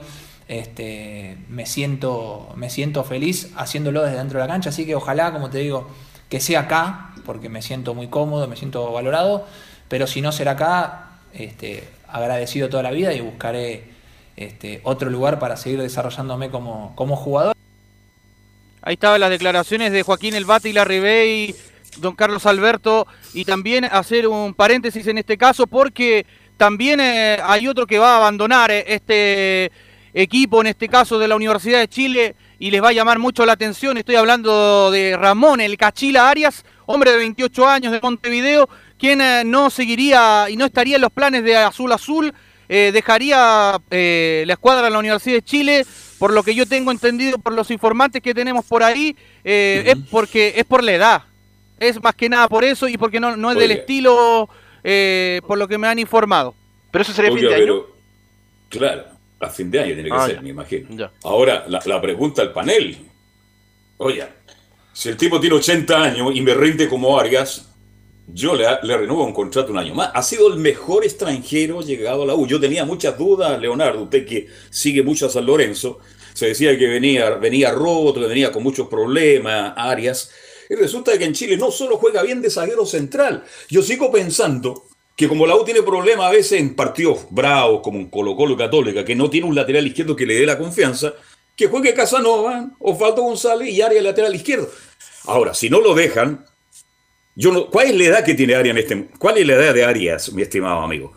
28 años tiene el Cachila Arias. Muy joven. Yo no sé cómo la U está mirando. Bueno, capaz que se le, se les vaya a la Ribey, capaz que se le vaya a Aria y lo, lo bueno que tiene la U, lo poco bueno que tiene, pa- capaz que no esté a fin de año. Entonces, ahí los dirigentes se manejan muy mal, definitivamente. Sí, te escucho. Bueno, escuchando a- al goleador de la Universidad de Chile, dejó claro que si él se quiere quedar, pero, Sí, pero hay que sentarse a negociar. O sea, dejó claro que tienen que sacar la chequera. exactamente. Hay que poner más lucas. Porque los Ah, números son, son increíbles, los números de, del 9 de Chile. Sin creación, sin atacar, lleva esa cantidad de goles. Imaginemos que Sí. jugara con laterales que pasaran, que sacaran centro o un creación que lo dejara dos, tres veces solo por partido. Los números serían mayores incluso. A Entonces, veces, a veces la revista está más defendiendo que atacando. y, y con respecto al tema de la edad, veamos a Palestino, Mago Jiménez, Piña Villanueva, jugadores sobre los 35 años, siendo los mejores del torneo, creo, entre los cinco mejores del torneo, cuando están en cancha marcan una diferencia que se nota. Entonces, creo que la edad en este momento, el mismo fútbol brasileño, tenemos a todos los jugadores que triunfaron en Europa, titulares en Libertadores. Entonces, la edad, el futbolista, hasta como lo decía él, quiero entrenar, quiero jugar, quiero todo. Tiene más ganas que todos los cabros chicos de Universidad de Chile, el goleador de Universidad de Chile. Está muy contento en Chile. Está muy feliz en Y la se U le nota más Bueno, ganoso que todos los jugadores que están preocupados de otras cosas. Él quiere golear, él quiere quedarse en de Chile porque ya sabe que acá es ídolo y, Es- tiene un proyecto figura. que a lo mejor ¿Se le van a decir. imagina todo este tiempo que ha jugado sin público la Ribey? Sería, sería ídolo, sería como, no sé, No, y de hecho, y Batistuta de hecho la las la pocas veces que se ha podido encontrar con gente, él sabe que es muy querido por la por Mm. la gente y no y no por la verborrea precisamente, porque la Ribey usted lo va a escuchar muy poco hablar con los medios de comunicación, pero sí, por eh, por lo que está demostrando en la cancha, o sea, ese es el tema. Yo concuerdo con lo que ustedes han dicho. Si llega la U a sacar a la Ribey y llega a sacar a Cachila Área, eh, no se extrañen que les vayan a tirar lechuga y a la entrada al CDA a los dirigentes de la U, porque sería de Me verdad, imagino. como se dice, muy tirado en las mechas Sí. eh, sacar a los jugadores que están rindiendo. O sea, hay otros jugadores que lamentablemente ya no dieron el ancho en la U y yo ya lo he nombrado varias veces, así que repetir la lista, sí, la vamos a repetir de nuevo porque soy malo. A Simón Conchera, a Tomás Rodríguez, estos jugadores sí, pero incluso al mismo del Pino Mago, que la gente de la U, queramos o no, aunque suene duro, está celebrando que se va ahora del Pino. Y ahora, no le, le voy a decir un agregado respecto al tema de ese. No se sorprendan si es que el jugador le va bien en el New Old Boys. Porque Sí, pues. algo pasa con la U que tiene jugadores que acá no rinden, pero se van a otro equipo y son figuras. Entonces, Son figuras. es un tema bien especial el que pasa ahí, con, como decía yo el otro día, con la enfermedad que tiene la Universidad de Chile adentro, que es un virus que, que es peor que el coronavirus, que hace que los jugadores buenos lleguen a la U y dejen de ser buenos. Entonces, es un tema para analizar quizás ya cuando termine la primera rueda lo que pasa con en ese sentido con la U, pero en general, por ejemplo, estos jugadores que puedan tener, no sé, yo le voy a exagerar, pero ¿se acuerda, por ejemplo, el mismo Rivarola? 34 años y tenía una calidad futbolística muy buena, entonces Sí, muy que, que- buena. que se le ocurra sacar a este tipo de jugadores que pueden 28 años no es ser viejo, o sea, No, Leo. es muy joven. Claro. Leo, sí, yo vuelvo a repetir, Universidad de Chile, creo que el orden, y un orden que lo sabe todo el mundo, lo tiene claro, Carlos lo tiene claro, tú lo tienes claro. Universidad de Chile para poder ordenarse. Te pongo un ejemplo, mucho, chiquitito pero muy cercano, Colo Colo. Quintero hace mucho tiempo yo lo critiqué, ¿no? Que dice que no se hace responsable si no me trae los jugadores. Él lo exigió y lo exigió y fue públicamente exigiéndolo hasta que le llegaron. Y él dijo, me hago responsable a partir de ahora que ya lo que yo pedí llegó. Y los tiene jugando titular y Colo Colo jugando mucho mejor que el que jugaba el año pasado, que estuvo a punto de descender Absolutamente. históricamente. Entonces, Absolutamente. Colo Colo, en este momento puedo decir Quinteros manda el camarín de Colo Colo. Claro, La voz de ahí está el error. Él Ahí está el pide, error. él pide un jugador y se lo traen. Él pidió a. Emiliano Amor, teniendo al, Chac, al, al Peluca y teniendo a Saldivia. Saldivia tremendo, Peluca lo encuentro muy desordenado, siempre lo he dicho, pero teniendo buenos centrales para el nivel de Chile. Y él exige Claro, amor. es que- es que lo ese fue- exige ese y se fue lo traen. Ese fue el error en la U, Giovanni. Ese fue el error en la U, Giovanni. eh, pero el error fue al revés. Más allá del tema del técnico. Fue no echar al técnico. Eh, te- eligió mal el técnico, partamos por esa base. No claro, eligen bien. Pero, pero ya con la, con, con- con la carne sobre la mesa, el error 2021, porque voy a separarlo del año pasado. El error 2021 no fue haber sacado a, la, sea, a Dudamel cuando terminó el torneo. Perfecto, lo salvó, lo dejó tercero en la tabla, clasificado a la Libertadores, ya, no importa. Muchas gracias, Dudamel, que le vaya bien, que le, que le vaya bonito. Bien, Ese fue el error. Pero por último, si lo dejas, escucha lo que quiere, entonces él quiere esto, démoselo. Él dice que va a funcionar y, y lo trajimos por algo, pero la Universidad de Chile no hace eso. Bien. Volvemos con Felipe Olguín.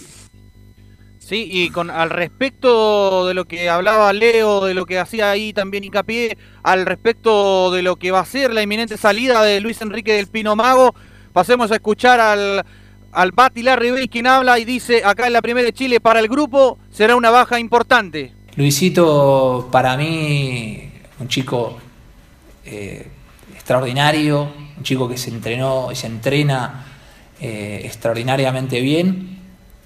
Eh, para mí y para el grupo sería un- una baja importante en el caso de que se dé su, partida. Eso no, no lo sé en qué situación está. Entiendo porque uno va leyendo cosas que, existe la posibilidad de que vaya a Newell, pero, pero siempre le voy a desear lo mejor eh, para él porque es una persona, un gran jugador y, y sobre todo una persona este, extraordinaria. La verdad, Luis, muy, muy buen, buen chico y ojalá que si se queda, este, por supuesto desearle siempre lo mejor, pero si se va, este, nada, siempre lo seguiré y le, desearé todo el bien del mundo porque realmente se lo merece. Una persona eh, y un jugador y un profesional con todas las letras. Ahí estaban las declaraciones del goleador azul, que vive un momento muy dulce en la escuadra de la Universidad de Chile que hablaba al respecto de la inminente partida del hombre que vistiese el, eh, la, camiseta, en este caso de Palestino, del Carabobo, entre otros nombres, entre otros clubes eh, que pasó Luis Enrique del Pino Mago, que será otro de los que también eh, partirá también junto con el Bulldog, Gonzalo Espinosa, que también no seguiría los planes de Azul Azul. Y, y bueno, una- un dato para cerrar este informe de hoy, don Carlos Alberto. eh, el Bati la revista a ocho goles de alcanzar al matador Salas dentro de los goleadores que tiene históricos la Universidad de Chile. Eh, eh, Carlitos Campos, ¿cuántos goles tuvo la U? el Carlos Campos, el gran centro delantero goleador. Centro de Leonel, cabezazo de campo y gol de la U. O paré cortita con, ah, con Ernesto Álvarez. Fueron Aparicio 199 Garay. goles. ¿Cuánto? 199. 199. Otro de los grandes goleadores que ha tenido la U de Chile, don Carlos Campos, que en paz descanse. Bien, entonces la U se prepara, mi estimado Felipe, para, para el domingo, ¿no? Claro, ya empieza mañana, ya nuevamente retoman los entrenamientos, como hoy día en la mañana también entrenó, hizo fútbol, eh, en este caso re- espacios reducidos, se trabajó un poco de genérico para recuperar lo que fue el partido ante Deportes Milipilla y bueno, ya se prepara en lo táctico para enfrentar a- al cuadro de Curicó Unido allá en el Estadio La Granja, lindo partido para la Universidad de Chile, donde podría por lo menos sacar a un puntito o buscar los tres, sino para, para la gente que, que quiere ver ahí a la Universidad de Chile. Bueno, vamos a ver qué pasa con, con Martín ahí. Martín también está ahí en la cornisa, no están de acuerdo con su labor en Curicó. Va a ser un partido difícil, complicado. Lo último para ir cerrando y le pregunta a Giovanni Castillo, ¿por qué Luis del Pino Mago no rindió en la U de Chile? ¿Qué pasó con él? Si no es tan mal jugador. No sé, Carlos, yo también encuentro que buen jugador, obviamente, y no hizo un gol por la selección también a todo esto. Sí, pues. Eh, tal vez el clima, no sé, no se pudo adaptar. Hay jugadores que realmente La clima no presión de la U. Chile, ¿Mm? el tema Magnelli Torres le, le daba frío, siendo de los jugadores tremendo, no sé. ¿Será eso Sí, que le pasa Oye, al con el frío que ha hecho en Santiago, imagínese. ¿ah? No sé, y, y- y punto, nota aparte del punto, yo pensé que el partido pasado Católica aprovecharía mucho más el tema del frío, no sé, el, el tema físico, porque los brasileños acá se congelan, ya hacía un frío tremendo en Sí. San Carlos de local, pero tampoco pudo sacar localidad de eso contra un equipo brasileño, entonces todo eso sume, sume, suma y sigue, hacen que, que lo que está, hablamos todo el primer tiempo, el, el primer bloque de la- de- del programa, entonces llega lata, dejamos incluso eh, acortamos la- los despachos de, de Universidad Católica por el tema de toda la conversación que fue bastante interesante, pero vuelvo a dejarlo claro, creo yo que no estamos en nivel internacional y solamente acá compiten los menos malos internacionalmente en este momento. Extraño Luis del Pino. Bueno, si se va, que le vaya bien y que tenga suerte, como dijo muy bien ahí Larry Bay. Bien, Felipe, nos reencontramos. Gracias, muy buenas tardes. Muy buenas tardes para todos, muchachos. Gracias. Bien, nos vamos al tiro con Colo Colo, ¿no? Vamos con Está el por cacique, ahí. pues. Está, está- nos vamos a la calle San Isidro, ¿ah? Claro. ¿Mm? Al- a la entra- ¿Usted ha andado por ahí, Leonardo? A la entradita, mano Sí. entrando, mano izquierda. Aquí ve el número para comprarse, pues siempre está lleno, ¿ah? Y De hecho, ayer vimos, Sí, pues. ayer ¿Ah? vimos a Gatica ahí levantando la cortina, así que parece que vea.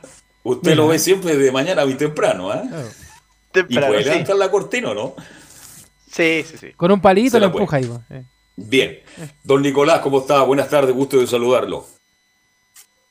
Sí, buenas tardes. Claro, ahí decía muy bien las observaciones Camilo y, y- y Leo. Claro, con un palito no- nos ayudamos ahí porque de repente es muy pesado. Así que, Ya, oh, Bueno, me parece muy bien. ahora estábamos escuchando atentamente la- la- la- todos los reportes, pero también está aquí echando una miradita a lo- al resumen de, de los Juegos Olímpicos, estos partidos de Brasil, de, de Argentina, de Japón. Estábamos revisando aquí también, viendo en la pantalla. Así que muy, muy buenos partidos, muy buenos goles de este El de Brasil, del Campeonato Nico? Olímpico. El de Brasil podría haber sido la, ven- la, la venganza de lo que pasó con Alemania en el Mundial, Sí, pues, el pero no- Mundial, no, le alcanzó.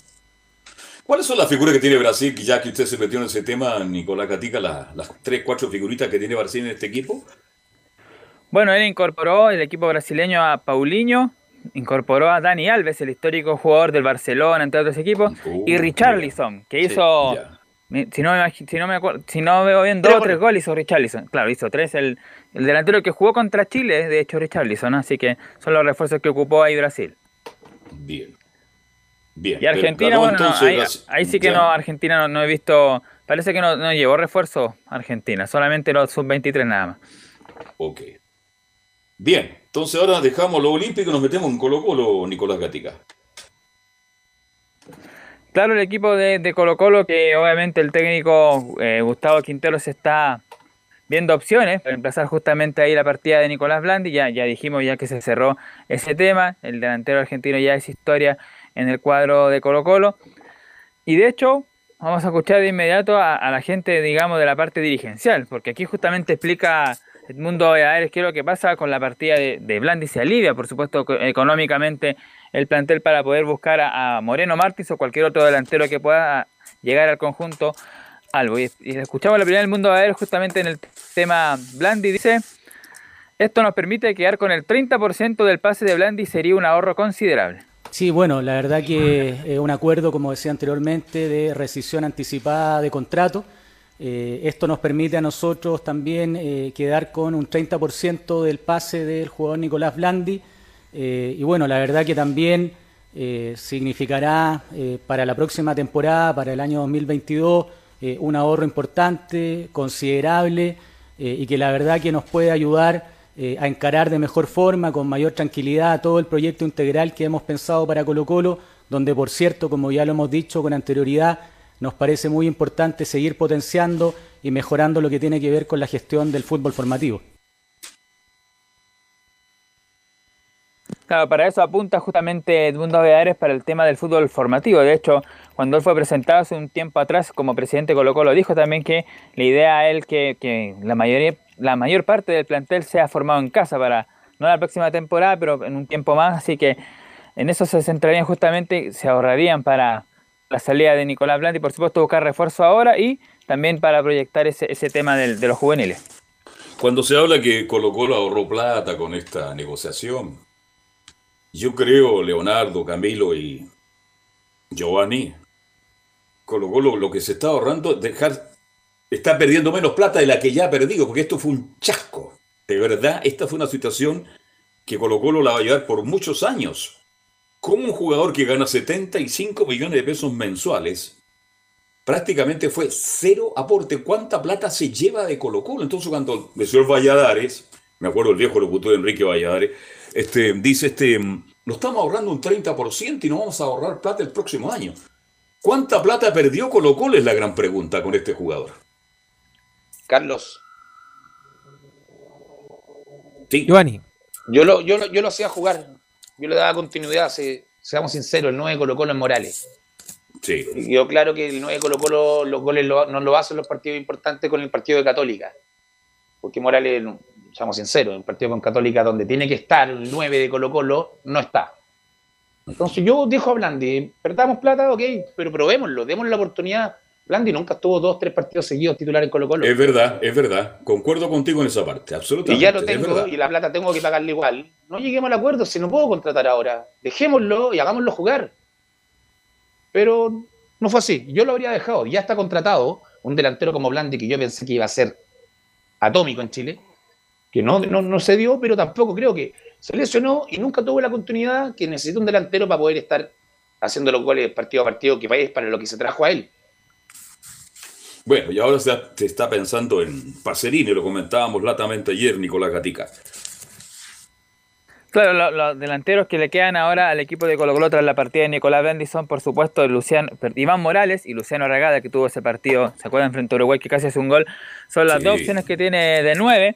Estos dos delanteros jóvenes, de Colo Colo 23 Morales y cerca de 20 años Luciano Regada, están por sobre eh, Javier Parragués, un hombre que, por supuesto, eh, podría partir a- al fútbol de, de, de Wander, claro, podría partir a la quinta región. Ya estuvo una temporada, me parece, así que Sí. podría tener su, su revancha ahí eh, eh, este delantero que de hecho habló, vamos a, leer un poquito de, de lo, más lo más importante que dijo.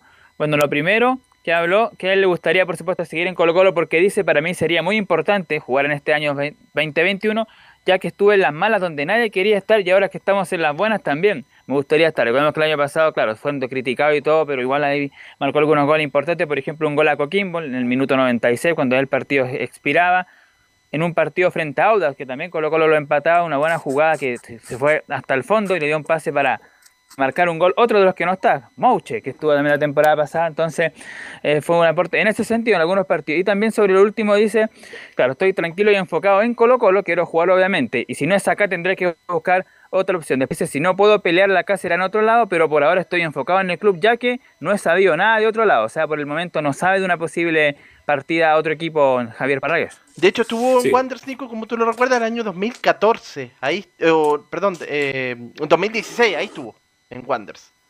Ya, perfecto. Es un jugador potente, un hombre de área, pero cuando tuvo la oportunidad más allá, marcó esos goles que salvaron a Colo Colo, como usted dice, Nicolás Catica. Y lo dijo muy bien Giovanni Castiglione, ¿ah? cuando dice, ¿por qué Blandi? ¿Por qué no Blandi? ¿Por qué Morales? ¿Alguna apuesta en que Morales va a ser prácticamente el Juan Soto, el Luis Nan Álvarez, qué sé yo, el Esteban No, Paredes? de Carlos, ya no fue, ya no fue, ya no fue. Ya no fue, estoy de acuerdo Y contigo. ojo, y Blandi, que no nos parezca raro que Blandi, la- si firma en Argentina, sea goleador de la Copa allá, ojo. Mm. Nos pasó con Capri en Católica. Capri llegó a Católica, anduvo mal, mal, no anduvo lo que se esperaba, llegó a Argentina, volvió a su equipo, a Racing creo que era, y salió campeón, siendo la figura del torneo. Torneo siguiente. Sí. El fútbol es así. Bien, re- retornamos contigo, Nicolás Gatica. Claro, eso con el tema de los jugadores, los nueve que están, en este caso Parragués, Arriagada y también Iván Morales. De los que podrían llegar, bueno, ahí Pacerini está en stand-by, recordemos que también la Universidad de Chile que estaría viendo la posibilidad de traerlo. Y aquí está el primer nombre principal que ya sería pedido por eh, Gustavo Quinteros y que de hecho, bueno, ya se ha com- comentado, lo dirigió la selección boliviana hace un par de tiempo atrás. Y además tiene una medida que ha resultado por algunos jugadores. Por ejemplo, él llamó directamente a Emiliano Amor para que, para que llegara al equipo de Colo Colo. Hizo lo mismo también con Maxi Falcón. Son jugadores que, que resultaron que bajo el mismo técnico lo, lo llamó para ver qué opciones y qué ganas tenían de venir al equipo de Colo Colo. Y aquí dicen que apostaría por lo mismo, a llamarlos de forma directa el Gustavo Quinteros por el conocimiento que tiene y ahí tratar de convencerlo primero, y ahí que se entusiasme por supuesto Moreno Martín, y ahí ver después qué posibilidad hay que entre clubes puedan eh, negociar con el delantero boliviano. Carlos. Sí. Ahí está lo que hablamos, lo que hablamos en el primer bloque. Ahora, que llegue Moreno Martins a Chile, tema económico es difícil, pero creo que va- por la edad que tiene y con- conociendo a Quintero, va de lo que Quintero le ofrezca, el proyecto, la idea. Sí.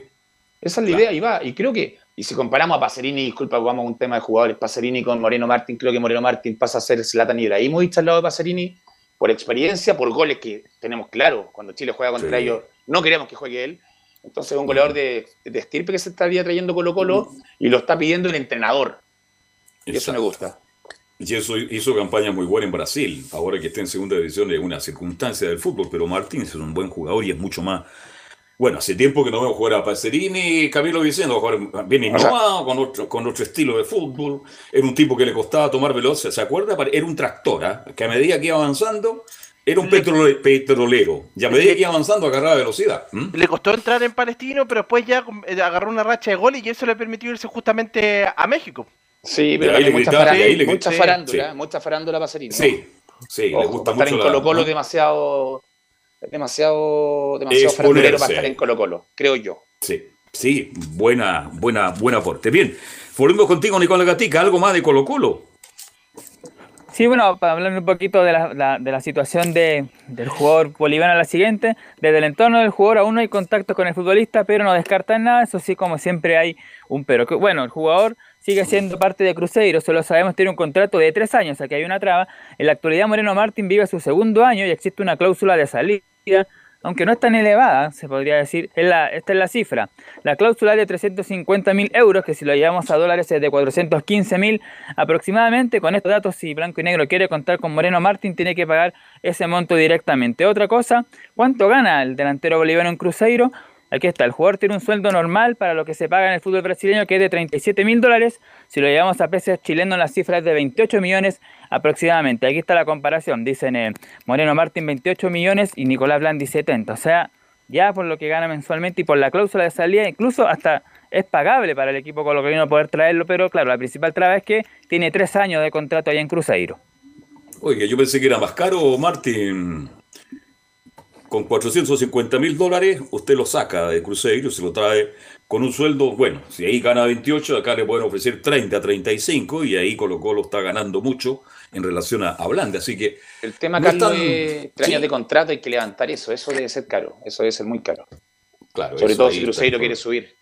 Está en la primera vez, ya empezó el torneo brasileirado, y creo que el proyecto de Cruzeiro es subir, entonces va a ser una pelea, una linda pelea, y que si Colo Colo la va a pelear, sería bueno porque abriría la primera etapa de querer invertir para traer jugadores de, de nombre a Chile. Ok. Bien, ¿algo más, Nicolás Gatica?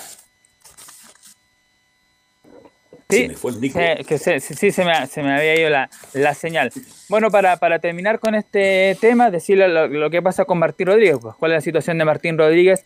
Bueno, el club turco que lo, que lo, lo quiere no, tiene que pagar solamente una cláusula de 200 mil dólares, lo que no es tan caro y que cualquier equipo eh, de, de afuera lo puede pagar. Y bueno, en Colo Colo, como ayer lo dijo eh, Daniel, Mo- de hecho escuchémoslo ya, escuchemos porque tenemos justamente ese tema al, gerente deportivo Daniel Morón, que dice, es real, se nos hizo llegar una oferta por Martín Rodríguez y se está estudiando. Sí, es real la, la información, eh, no- se nos ha hecho llegar eh, una posibili- posibilidad de salida de, de Martín.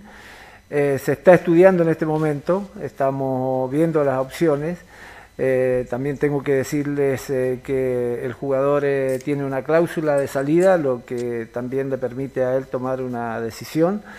Pero eh, estamos oh, hasta ahora viendo ah, alternativas, viendo posibilidades, haciendo los esfuerzos para ver si Martín se puede quedar con nosotros. Claro, ahí lo que quiere decir Morón, claro, hay que decirlo en ese sentido de que en Colo Colo dan por hecho, ya con esto que Martín Rodríguez se va, que faltaría, solo esperan la propuesta formal y el dinero de la cláusula. Y con eso Martín Rodríguez dejaría a Colo Colo, de hecho, como lo dijo Morón también ahí, y Valladares, el presidente, solo depende de él. Si el jugador se quiere ir, se va. Él, él va a ser el que finalmente tome la decisión. Colo Colo no, no va a hacer nada por retenerlo. Si, si se va, él, si él decide, ahí ya nada que hacer con el delante, el número 14 de, de Colo Colo. Bien. Vamos a ver qué pasa en las próximas horas con Martín Rodríguez. Gracias, Nicolás Gatica, que tenga una muy buena tarde. ¿eh? Igualmente. Y ahora sí nos metemos con las colonias. Ahí está don Laurencio Valderrama esperando para entregar un completo informe. Laurencio, hola, hola, ¿qué tal? Buenas tardes, ¿cómo estás? Buenas tardes, don Carlos Alberto. Eh, para usted y para el panel, renovamos el saludo, por supuesto. Y ciertamente, Unión Española tendrá un partido importante. Vuelve al campeonato nacional. Recordemos que había tenido fecha libre. No juega desde el partido ante Magallanes, donde clasificó a los cuartos de final de Copa Chile. Así que, obviamente, tiene una linda visita a Viña del Mar, eh, Ciudad Jardín. Eh, a las 20 y 30 horas es el partido este viernes y dará inicio, por cierto, a la duodécima fecha. Un duelo interesante ante el, el- Everton de Oquita Sensini. Así que eh, un bonito partido para Unión Española que ya supo ganar, recordemos la última vez que visitó Viña del Mar, y esa, esa vez cuando con, con Ronald Fuentes quedó con dos hombres menos. El cuadro de la Unión Española y aún así logró sacar un triunfo por 2 a 1, un épico triunfo en Viña del Mar. Pero en, en- en este minuto es otra historia, ya hay otro técnico, es, es César Bravo y eh, de, de esta forma el técnico eh, César Bravo em, adelanta el partido ante la Unión Española, ante, ante el Everton, dice que en la 0-1 hemos preparado el partido ante Everton, que es un rival fuerte. Bueno, sí, eh, bueno, después del partido de la Copa Chile eh, hemos ido preparando ya desde ya el, el partido de Everton, sí, que un rival fuerte, un rival que, que ha jugado, que ha tenido una mayor cantidad de partidos en este tiempo y nosotros hemos tratado de, de hacer y mejorar lo- las cosas que nosotros estábamos haciendo por ahí mal. Así que bien nos da esa esperanza de, de poder hacer un buen partido y de ir a pelear de igual a igual allá en Viña del Mar frente a Everton. La segunda que vamos a escuchar de César Bravo, antes de ir con el comentario de ustedes, en la 0-2, no debemos ser un equipo largo y llegamos con buen ánimo. Eh, sí, es uno de los aspectos también, la posesión de balón, el trabajo de no ser un equipo largo, no retroceder tanto a defender. Hay muchos aspectos que se trabajaron y esperemos que se, puedan llevar a cabo, pero insisto, la, la, motivación y las ganas y la disposición del plantel ha sido bastante buena y creo que llegamos con buen, con buen ánimo y sobre todo buen juego y, un, para realizar una buena presentación y después el fútbol. Nosotros queremos ir, queremos pelear el partido, queremos regresar con los tres puntos, sabiendo el rival que nos estamos enfrentando y la condición que, que está Everton hoy en día. Muchachos. Bueno, el caso es asegurado, le pregunto al panel y a ti, eh, Giovanni, este, bueno, de una u otra manera ha demostrado que los técnicos chilenos también pueden estar en primera división del fútbol chileno, ya que están tan olvidados, porque es verdad, están muy olvidados los técnicos chilenos. A lo mejor la agrupación no se defiende, a lo mejor yo sé los profesionales que existen en los técnicos, como muchas otras actividades, Giovanni, pero Bravo está demostrando que tomó Unión Española cuando se fue de Pelicer, su amigo, y resulta que Unión Española hasta aquí ha cumplido muy bien. Sí, sí, hay que destacarlo de César Bravo y aparte Bravo cuando habla no habla de él, él no tiene el yo, yo y mi otro yo, él mm. habla de los jugadores y también se le destaca y creo que los jugadores, a nivel de jugadores, lo sé porque internamente me, me, me lo han comentado, eh, una, eh, eh, se sienten protegidos por él porque cuando juegan bien lo halaga y cuando juegan mal la culpa es de él por mal, mal, mal manejo, de mal planificación. Entonces sí, me gusta, me gusta el técnico chileno que le vaya bien, Carlos pero acá en medio del resto que llegan muchos extranjeros, sobre todo porque sí. llega el extranjero con el representante que le mete tres, cuatro jugadores que los pide él, entre comillas, con un par de dirigentes de adentro. Entonces, sí. por eso hay el tema que, que, la salida, que causa la salida de Jorge Pelicer, causa la salida de Ronald Fuente, imposiciones del dueño y entre palabras, cabrón de Unión Española, son los que, los que causan toda esa salida. Entonces, entrenadores como ellos no están, como Ronald Fuente, como Pelicer, por la misma razón de que no se dejan hacer los equipos. Y, pero esto nos voy atacando a Bravo. Bravo agarró un equipo que lo hizo jugar bien y lo tiene jugando a buen nivel y en una semifinal de Copa de Copa Chile y en el torneo nacional, que es un largo torneo para poder trepar en la cima, que creo que Unión Española debería llegar a Copa Internacionales. Ojalá Dios quiera. Laurencio. Justamente eh, mencionarles que lleva seis triunfos, un empate y una derrota en los ocho partidos que ha dirigido desde que reemplazó a Jorge Pelicer y está en una expectante eh, posición en el campeonato nacional. Se ubica en el octavo lugar con 15 puntos eh, y, y, 10 partidos jugados, así que ya tuvo su fecha libre Unión Española, así que está en, una, en un expectante octavo lugar con 15 puntos y espera rival en cuartos de final de la Copa Chile, eh, eh, miento, juega en, en, cuartos de final de Copa Chile ante Huachipato y el ganador de, de, esa llave, que aún no se programa, será rival de Colo Colo. Y la eh, tercera y última que vamos a escuchar, em, justamente eh, habla de los jugadores, del, del, manejo que tiene con el plantel y se refirió justamente al tema de, de Estefano eh, Mañasco y, Pablo Galdames. antes de escuchar con esa, esa declaración, confirmarles que en la lista de convocados están Estefano Mañasco y, y, y, Tomás Galdame, que estuvieron involucrados en esa fiesta clandestina, eh, por lo menos el técnico eh, los protege de alguna forma, los convoca a, a, al partido y probablemente el castigo sea que no sean titulares el día de mañana, pero eh, ya aclaró el técnico César Bravo que respaldará y respalda a los jugadores que estuvieron involucrados en, en, ese hecho extrafutbolístico. Así que vamos con la última declaración de César Bravo, que la 06 dice, la decisión está tomada y conversamos con los jugadores. A ver, la, las decisiones deportivas, uno, uno, a cargo y siempre lo he dicho, eso, eso está, está resuelto. Son jugadores que ya conversamos con ellos, la decisión está, la, la determinación de lo que, que, tienen que realizar ellos y cómo tienen que eh, pagar este mal comportamiento que tuvieron en sí de haber roto la, la burbuja sanitaria interna del, del, del, club y del equipo. Y, y eso lo vamos a ver. Mediáticamente fue fue vista de otra forma. Nosotros averiguamos, analizamos y es un caso ya que está cerrado y nosotros eh, respaldar al, a los jugadores y sobre todo respaldar las la, la medidas disciplinarias que nosotros tenemos como plantel y como cuerpo técnico.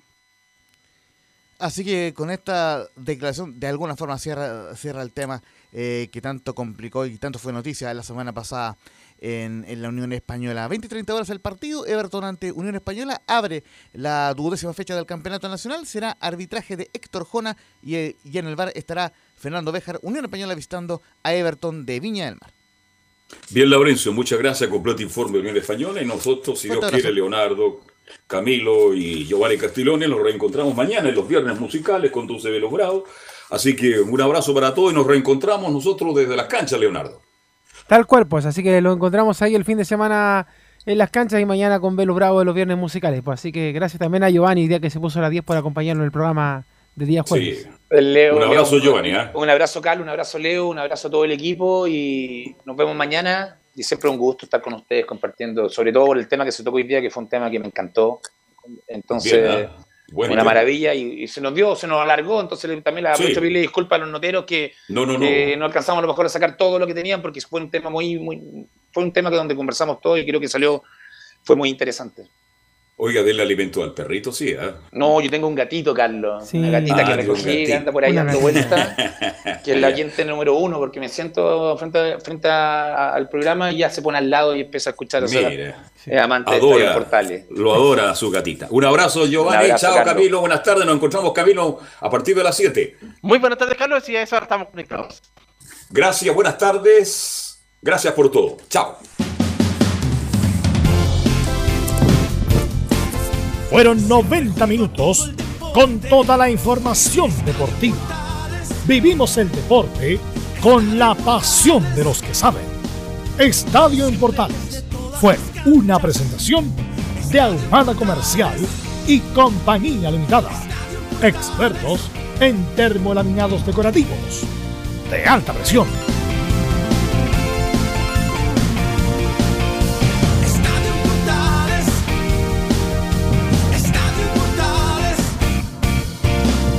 Radio Portales